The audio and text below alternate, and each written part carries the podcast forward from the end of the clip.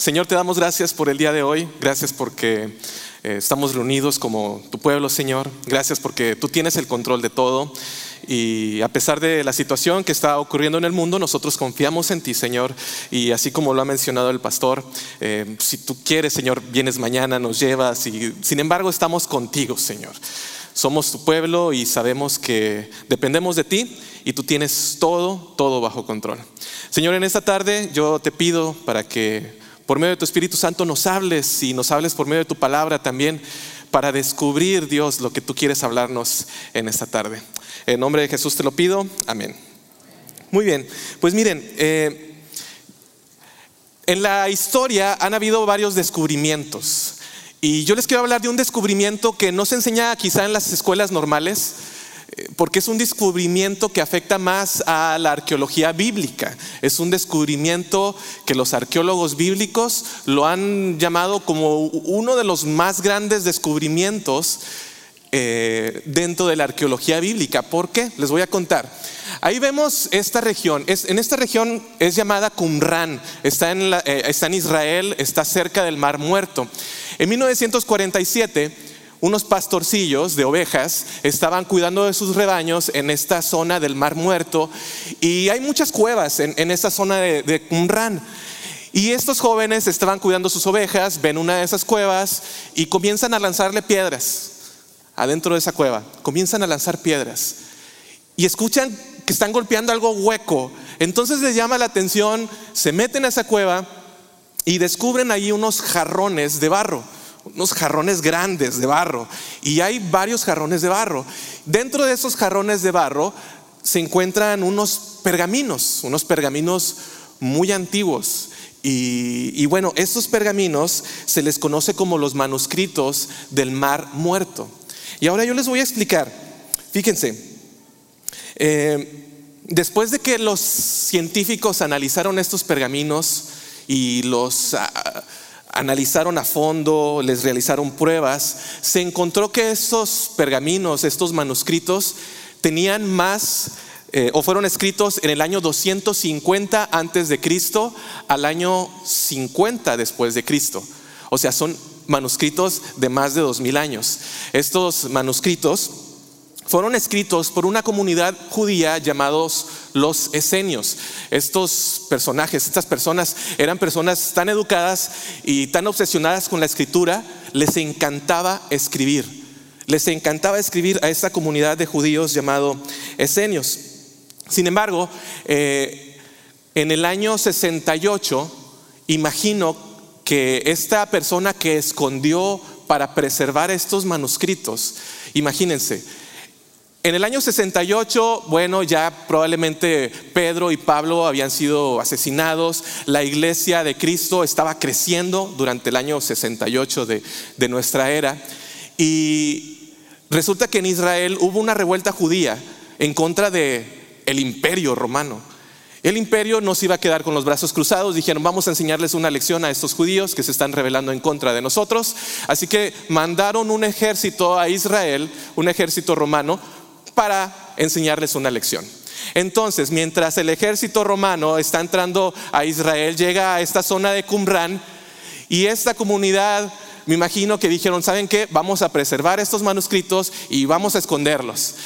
Los romanos destruyeron la ciudad de Qumran, acabaron con, con, esta comunidad de judíos. Dos años más tarde destruyen totalmente la ciudad de Jerusalén por el mando de Vespasiano, quien era el general de los romanos en ese entonces. Y así es como esos manuscritos quedaron escondidos en esas cuevas hasta 1947. Ese pergamino que vemos aquí se le conoce como el pergamino, el gran pergamino de Isaías. ¿Qué contenía en estos pergaminos? Bueno, encontraron que había fragmentos, de, había libros completos de todo el Antiguo Testamento, había fragmentos también de algunos libros del Antiguo Testamento, a, excepción de Esther. Además, había escritos históricos y civiles de la época eh, que escribieron los esenios.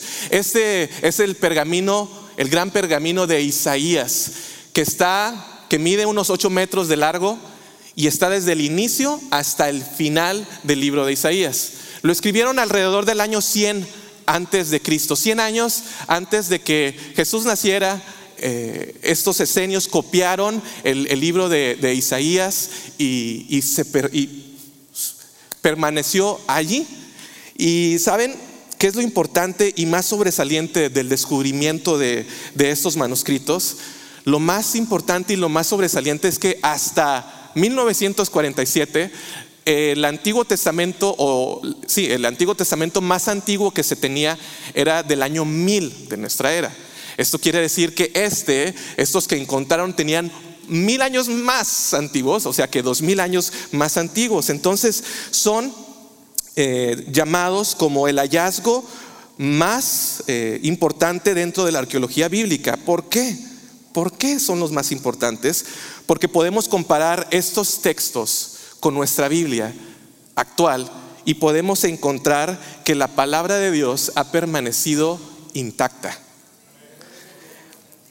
En otras palabras, nos da la confianza de que las escrituras han sido transferidas exactamente desde los tiempos antiguos hasta nuestra era. Por eso son llamados como uno de los descubrimientos más importantes dentro de la arqueología bíblica. Imagino la alegría, el asombro que tuvo, eh, bueno, primero los pastorcitos a encontrarse eso, después la comunidad judía, la comunidad cristiana, ya que representaba esto, que las escrituras se han mantenido fielmente escritas a como las tenemos el día de hoy. Y eso nosotros podemos decir, la palabra de Dios es viva y se ha permanecido y, la han guardado fielmente las diferentes personas que Dios ha utilizado para escribir su palabra hasta el día de hoy. Yo, bueno, yo quizá nunca voy a encontrar algo así de histórico. Les voy a decir algo, a mí me encanta la historia y a cualquier lado donde voy, a la playa, este, siempre estoy viendo a ver qué me encuentro. Y voy a una montaña y siempre estoy viendo a ver qué me encuentro. A ciudades que son muy antiguas, también siempre estoy viendo a todos lados a ver qué me encuentro. Y no me he encontrado nada, tristemente, pero algún día pienso y quiero encontrar algo. Siempre estoy atento, la verdad. Eh, me acuerdo cuando mi papá, él, cuando yo era niño, mi papá trabajaba en un rancho cerca de Falfurrias y llegaba a la casa con, con flechas, con, bueno, con puntas de flecha. Y, y, yo me asombraba, yo de niño las veía y decía, wow, o sea, una persona estuvo trabajando con esta piedra, quizá la utilizó para cazar algún venado, para defenderse, no sé, y me dejaba que mi imaginación volara. Como les digo, quizá nunca voy a encontrar algo así de histórico. Me conformo con descubrir cosas modernas. Actualmente, pues debido a mi profesión, trabajo constantemente con softwares o programas de computadoras, en especial uno que es el Photoshop. Ustedes han escuchado el Photoshop y hemos hasta utilizado, lo, hemos convertido en palabra. Vamos a photoshopear esa foto, vamos a photoshopeame, hazme más flaquito. Hazme. Bueno, yo nunca, nunca termino de descubrir herramientas en ese software, en ese programa de Photoshop. Una de esas herramientas es el Liquify. Y les voy a enseñar una foto aquí mía. Ese soy yo.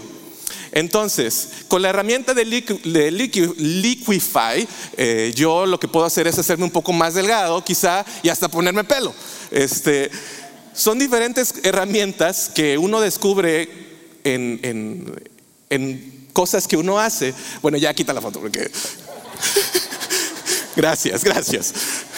Me veo y digo, caray, bueno, entonces, me conformo con descubrir cosas modernas, ¿sí? Y me siento, me siento con una sensación este, de asombro cuando en mi trabajo me dicen, oye, Eder, te encargamos de hacer esto. Híjole, no lo sé. Bueno, ahí ando buscando un tutorial, ando leyendo para saber cómo hacerlo.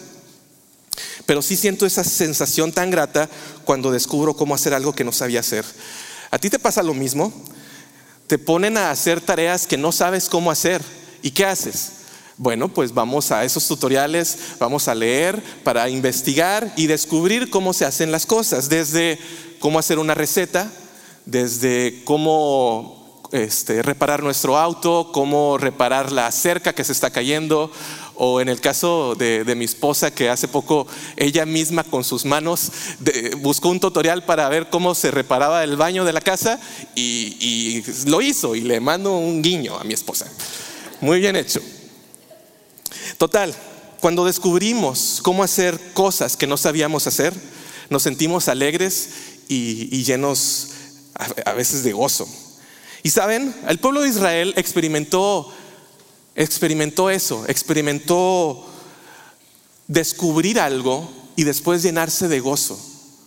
Descubrir algo y llenarse de gozo. Continuamos con la serie de Nehemías. En Nehemías hemos visto que, que, él estaba en una nación extranjera, él había nacido en esa nación y desde allá él siente una carga muy grande por Jerusalén, una ciudad que él no conoce en persona, pero sabe que los muros están destruidos y él tiene una carga, Dios le pone esa carga en su corazón para reconstruir esos muros. Así que viaja a la ciudad de Jerusalén. Hemos visto cómo Dios ha provisto al pueblo de Israel para reconstruir todo. Hemos visto oposición externa, hemos visto la oposición interna, hemos visto la reconstrucción y bueno, avanzamos con el día de hoy con el pasaje de Nehemías capítulo 8 del 13 al capítulo 9 al 38. Antes de que vayan a Nehemías, yo quiero compartirle un, pasaje que está en 2 de Timoteo 3, 16 al 17. ¿Saben qué, qué pasa cuando leemos o estudiamos la palabra de Dios? ¿Saben qué pasa? Cuando leemos la palabra de Dios, descubrimos verdades que nos transforman la mente, el corazón y la vida. Cuando leemos la palabra de Dios, y escríbalo eso ahí en su notita también, cuando leemos la palabra de Dios descubrimos verdades que nos transforman la mente, el corazón y la vida. Segunda de Timoteo 3, 16 al 17 en la nueva traducción viviente dice así, léalo conmigo aquí en la pantalla. Dice, Todas las toda la escritura es inspirada por Dios y es útil para enseñarnos lo que es verdad y para hacernos ver lo que está mal en nuestra vida. Nos corrige cuando estamos equivocados y nos enseña a hacer lo correcto. Dios la usa para preparar y capacitar a su pueblo para que haga toda buena obra. Entonces, el punto número uno en sus notas, descubrimos verdades que nos transforman. Cuando nosotros leemos la palabra de Dios, descubrimos verdades que nos transforman. No es, una, no es un descubrimiento histórico así como los pergaminos, no es un descubrimiento moderno como los softwares. No, es un descubrimiento que transforma tu vida. Ahí Nehemías 8, del 13 al 18, dice lo siguiente, dice, escribe Nehemías, el 9 de octubre, los jefes de familia de todo el pueblo, junto con los sacerdotes y los levitas, se reunieron con el escriba Esdras para repasar la ley más detalladamente. Mientras estudiaban la ley, descubrieron que el Señor había ordenado por medio de Moisés que los israelitas debían vivir en enramadas durante el, durante el festival a celebrarse durante ese mes. Él había dicho que debía proclamarse al pueblo en todas sus ciudades y en Jerusalén que fueran a las colinas a buscar ramas de olivo, olivo silvestre, mirto, palmeras y otros árboles frondosos. Con esas ramas debían construirse enramadas para que habitaran en ellas durante el festival como está establecido en la ley. Así que el pueblo salió y cortó ramas y las usó para levantar enramadas en las azoteas de sus casas, en sus patios, en los atrios del templo de Dios, en las plazas justo dentro de la puerta del agua y de la puerta de Efraín. Versículo 17. Entonces todos los que habían regresado del cautiverio vivieron en las enramadas durante el festival. Y todos ellos se llenaron de qué? De alegría o de gozo. Los israelitas no habían celebrado de esa forma desde los días de Josué, hijo de Nun. Perdón, Esdras leyó el libro de la ley de Dios en cada uno de los siete días del festival. Luego, al octavo día, realizaron una asamblea solemne tal como le exigía la ley. Cuando leemos la palabra de Dios, descubrimos verdades que nos transforman la mente, el corazón y la vida. Aquí está el pueblo reunido leyendo la palabra de Dios detenidamente y es cuando descubren algo, descubren que Dios les había ordenado algo desde el tiempo del éxodo. Bueno, ellos en el, en el desierto estuvieron viviendo en las enramadas. ¿Qué está pasando aquí? Bueno, es una nueva generación. es una nueva generación en el tiempo de Nehemías que habían vivido en el exilio y esta ordenanza de parte de Dios la habían realizado ya esporádicamente. La habían realizado, pero no así como la estaban realizando ahora con tanta alegría. Y dice ahí en el versículo 17, desde los tiempos de Josué no se realizaba con, esa, con ese gozo, con esa alegría. Gracias. Así que al momento de descubrir ese mandamiento, ellos se llenan de alegría y comenzaron, salieron a la ciudad a buscar hojas de olivos, hojas de palmas para construir estas casitas. Miren, vamos a ver una imagen de lo que se refiere la palabra de Dios. Ahí están en, las azoteas de sus casas construyendo, esto es en la, época moderna, el, el, pueblo de Israel sigue construyendo, sigue celebrando la fiesta de los tabernáculos o de las enramadas, y así es como se ven actualmente. Estas casitas, estas tienditas eran un símbolo, eran un símbolo que representaba la fidelidad de Dios durante los 40 años en el desierto, porque así estuvieron viviendo el pueblo de Israel durante esos años. Representaba la provisión de Dios, el cuidado de Dios durante su tiempo en el desierto. Y Dios quería que siguieran realizando este, esta celebración para recordar eso, para recordar que Él había sido fiel y que Él sigue siendo fiel. ¿Saben? En la actualidad nosotros como creyentes, como cristianos, también tenemos dos ordenanzas de parte de Jesús. Dos ordenanzas que contienen símbolos. Aquí el símbolo son las, construir las casitas de, hojas, de palmeras, para recordar eso. Estas dos ordenanzas que Jesús nos mandó a nosotros en la actualidad, como creyentes, como cristianos, bueno, la primera es la cena del Señor. El mensaje, ¿cuál es el mensaje? Cristo murió por ti que queda depositado dentro de los símbolos del pan y de la copa. El segundo, la segunda ordenanza viene siendo el bautismo. El bautismo, el mensaje es la muerte, la sepultura y la resurrección con Cristo, que quedan ahí este, depositados en los símbolos de cuando sumergimos a la persona en el agua y luego sale del agua, representada en que un día vamos a morir eh, nos van a sepultar, pero vamos a resucitar con Cristo. Son estos simbolismos. Ahora imaginemos que nuestra generación actual no sabíamos de estas ordenanzas de Jesús. De repente comenzamos a leer y encontramos en la palabra de Dios que Jesús dice, haced esto en memoria de mí. ¡Wow! O sea, ¿cómo? ¿Cómo que no lo he estado haciendo? Y Jesús dice, haced esto en memoria de mí. Pablo dice, cada vez que coman de este pan y beban de esta copa, anuncian la muerte del Señor hasta que Él vuelva. Sobre el bautismo, Jesús dice, por lo tanto, vayan y hagan discípulos a todas las naciones, bautizándolos en el nombre del Padre y del Hijo y del Espíritu Santo. Eso en un contexto actual, esas son las ordenanzas que tenemos de parte de Dios. Somos privilegiados, somos privilegiados de contar con la palabra de Dios y tenerla en nuestras manos. Pero hermanos, no solamente contemos con ese privilegio de, tener la palabra de Dios y, y no leerla y no estudiarla. Dice Santiago, ahí en el Nuevo Testamento, eh, Santiago 1, 22, dice, no solo escuchen la palabra de Dios, tienen que ponerla en práctica. De lo contrario, solamente se engañan a sí mismos. Debemos de leer la palabra de Dios, debemos de leerla detalladamente, sí, pero también debemos de qué? De ponerla en práctica. Y saben, el pueblo de Dios fue transformado al leer la palabra de Dios. Y nosotros somos transformados cuando leemos la palabra de Dios. En el punto número dos, cuando nosotros leemos la palabra de Dios, experimentamos arrepentimiento. Déjenme darle un trago aquí a esta agua. Cuando leemos la palabra de Dios, experimentamos arrepentimiento. Y ahora sigan conmigo ahí este, en, en Nehemías, capítulo 9, versículos del 1 al 3. Dice, el 31 de octubre el pueblo volvió a reunirse en asamblea.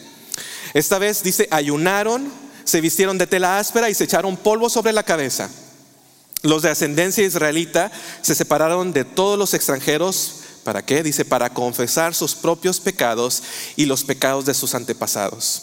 Versículo 3. Permanecieron de pie en el mismo lugar durante tres horas mientras se les leía en voz alta el libro de la ley del Señor, su Dios.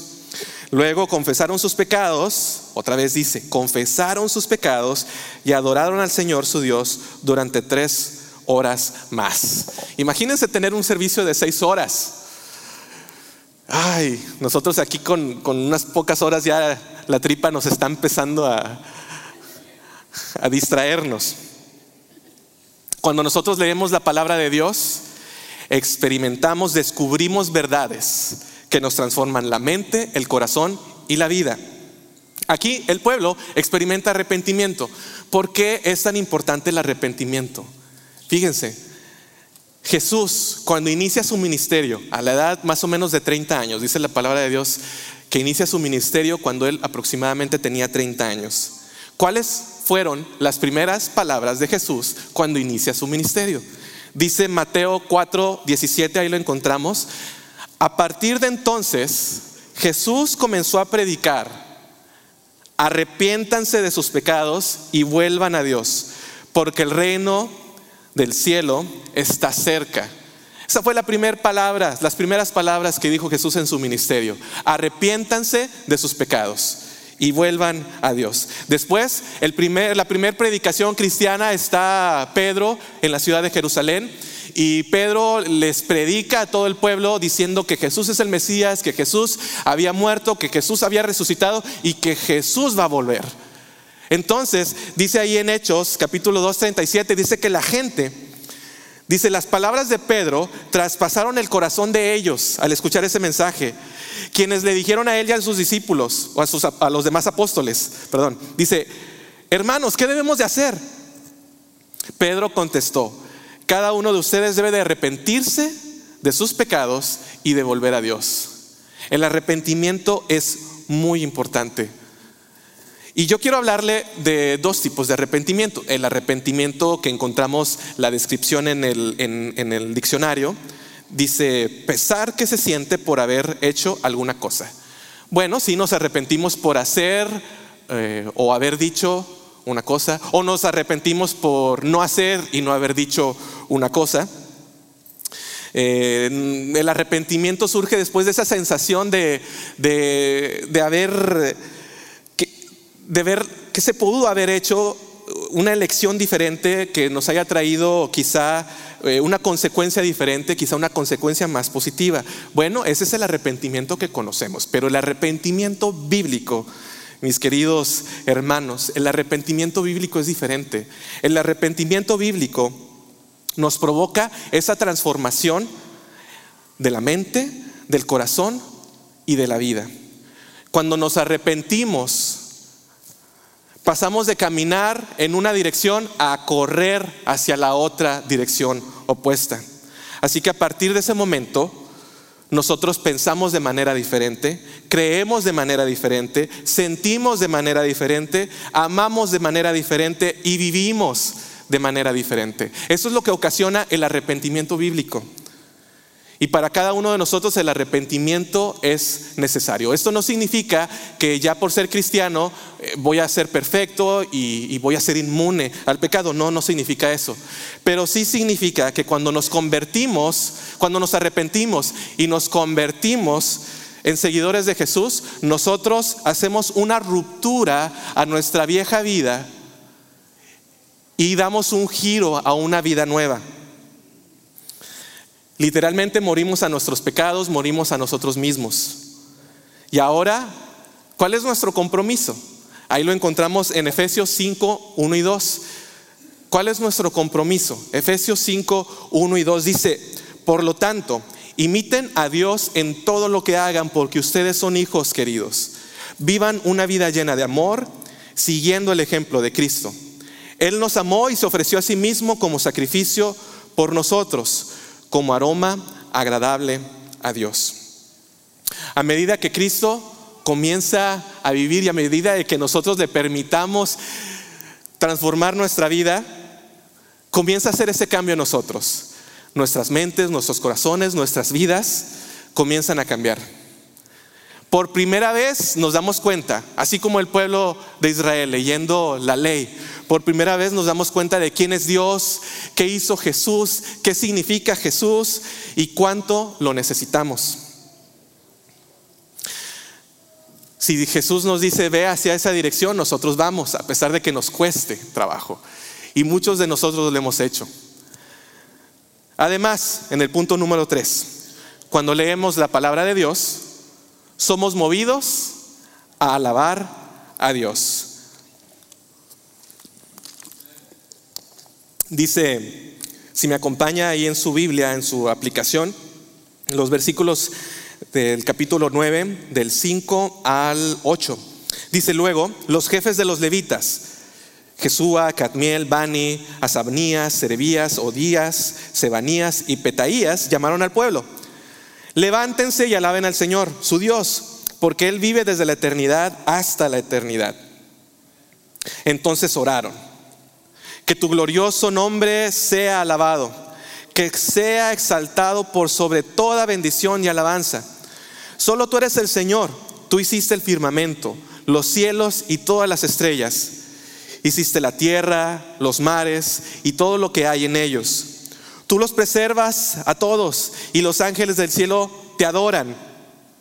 Eres el Señor Dios quien eligió a Abraham y lo sacó de Ur de los Caldeos y le dio un nuevo nombre, Abraham.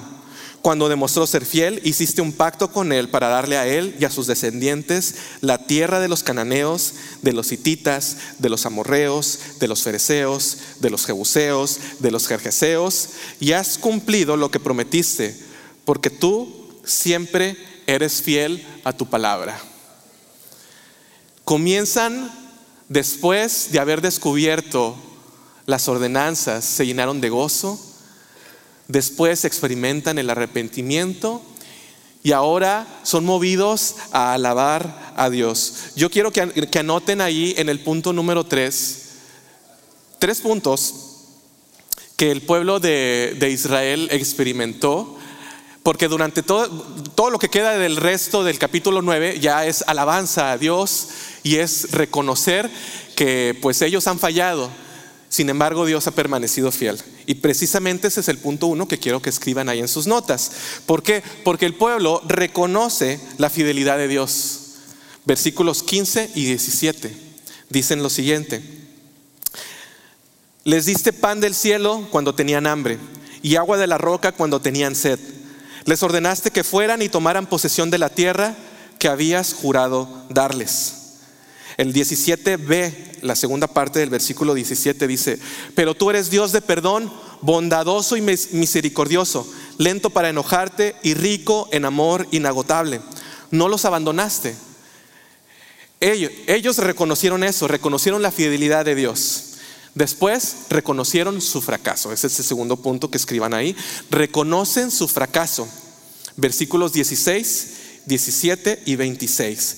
Dice, sin embargo, nuestros antepasados fueron arrogantes y tercos y no prestaron ninguna atención a tus mandatos. Se negaron a obedecerte y no se acordaron de los milagros que habías hecho a favor de ellos. Sin embargo, a pesar de todo esto, fueron desobedientes y se rebelaron contra ti, dieron la espalda a tu ley, mataron a tus profetas, quienes les advertían que volvieran a ti, y cometieron terribles blasfemias. Y el punto tres, en esta alabanza, reconocen también su dependencia de Dios. El versículo 31 dice, pero en tu gran misericordia no los destruiste por completo, ni los abandonaste para siempre Qué Dios tan bondadoso y misericordioso eres tú. Y ese es nuestro Dios. Ahora yo te digo, sí, estamos viendo las noticias, estamos viendo todo lo que está pasando en el mundo y la gente se está llenando de temor. Nosotros confiamos en Dios, Él tiene todo bajo control. Así que yo te pido que hagas un compromiso esta semana Vas a decir, no tengo que hacer ningún compromiso con nadie. Con Dios tienes ese compromiso. ¿Y cuál es ese compromiso? Lee la palabra de Dios. Durante esta semana, ¿qué te parece si agarras el Nuevo Testamento y lees algunas de las cartas? Gálatas, Efesios, Filipenses, Colosenses. Haz ese compromiso durante esta semana. Deja que Dios te hable. Porque nosotros cuando leemos la palabra de Dios, descubrimos cosas, descubrimos cosas que nos transforman nuestra mente, nuestra, nuestros corazones y nuestra vida. Y mientras leas la palabra de Dios durante esta semana, ya sea cualquiera de estas cartas, deja que Dios te hable y deja que Dios te permita aprender lo que Él quiere que aprendas por medio de ella. ¿Qué pasaría si todos nosotros actuáramos como actuó el pueblo de Israel allá en el tiempo de Nehemías? Ellos estuvieron preparando sus corazones desde el, desde el momento de las festividades que estaban realizando hasta el momento de llegar al arrepentimiento. Ellos estaban preparando sus corazones escuchando la palabra de Dios. ¿Qué pasaría si nosotros preparáramos nuestros corazones antes de llegar a la iglesia? ¿Qué sucedería con nosotros? Hermanos, es tiempo, es tiempo que dejemos que la palabra de Dios nos hable. Es tiempo que dejemos que la palabra de Dios nos transforme. Es tiempo de confiar en, Él, es tiempo de buscarle, es tiempo de buscarle en lectura, es tiempo de buscarle en oración. Y Él busca de nosotros, sí, Él busca de nosotros transformarnos. ¿Qué debemos de hacer? Debemos de arrepentirnos. ¿Por qué? Porque Él quiere que seamos como Él, quiere que amemos a los demás. Y nosotros somos humanos, tenemos errores, cometemos errores, sin embargo debemos de buscar el arrepentimiento. Y ese es el llamado del arrepentimiento que también Joel le hizo al pueblo. Y creo que es el llamado al arrepentimiento que Dios dejó ahí en sus escrituras para hablarnos a nosotros el día de hoy. Joel capítulo 2, versículos 12 al 13 dice lo siguiente. Dice, por eso dice el Señor, Vuélvanse a mí ahora, mientras haya tiempo. Entréguenme su corazón. Acérquense con ayuno, llanto y luto. No se desgarren la ropa en su dolor, sino desgarren sus corazones. Regresen al Señor su Dios, porque Él es misericordioso y compasivo, lento para enojarse y lleno de amor inagotable. Está deseoso de desistir y no de castigar. Ese es nuestro Dios. Es un Dios misericordioso quien pide de nosotros que nos arrepintamos. Deja, hermano, deja, hermana, de vivir como Dios no quiere que vivamos. Él ya nos ha dado una nueva vida. Él nos ha dado un nuevo propósito. Busquemos a Dios debemos de arrepentirnos. Si seguimos caminando en esa dirección, corramos en la dirección opuesta. La respuesta de nosotros debe de ser la siguiente, y con esto ya concluyo. Dios, me arrepiento de mis pecados y los confieso ante ti para recibir ese regalo de perdón, de redención y de vida eterna. Me comprometo de todo corazón a abandonar mi antiguo comportamiento Rindo mi corazón para buscarte diariamente y dejo que el Espíritu Santo me permita cambiar. Hermanos, durante esta semana lean alguna carta del Nuevo Testamento, lean algún pasaje del Antiguo Testamento, busquen a Dios en su palabra y dejemos que Él nos transforme, así como al pueblo de Israel. Dejemos que Él nos muestre, descubramos su palabra Dejemos que eh, Él nos hable por medio de su Espíritu Santo y le alabemos. Así que vamos a ponernos en pie, hermanos, para orar y buscar a Dios durante este tiempo y, y pedirle que nos ayude durante la semana entrante. Señor, gracias Señor por tu palabra. Gracias porque tú nos dejas claros ejemplos.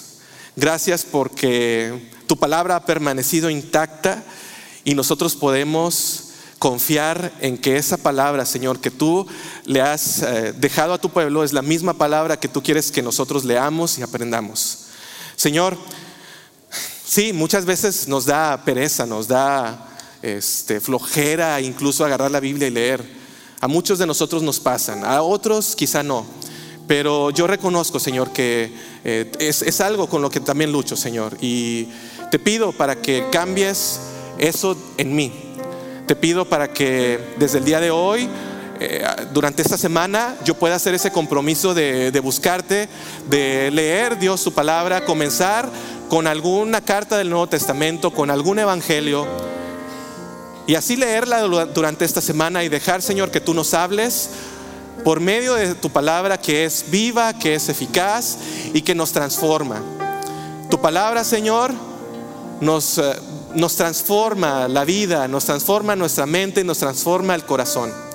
Señor, acudimos a ti confiando en que nosotros podemos, eh, al leer tu palabra, esperar ese cambio que tú quieres de nosotros. Nos ponemos en tus manos y te lo pido, Señor, en el nombre de tu Hijo amado, Cristo Jesús. Amén.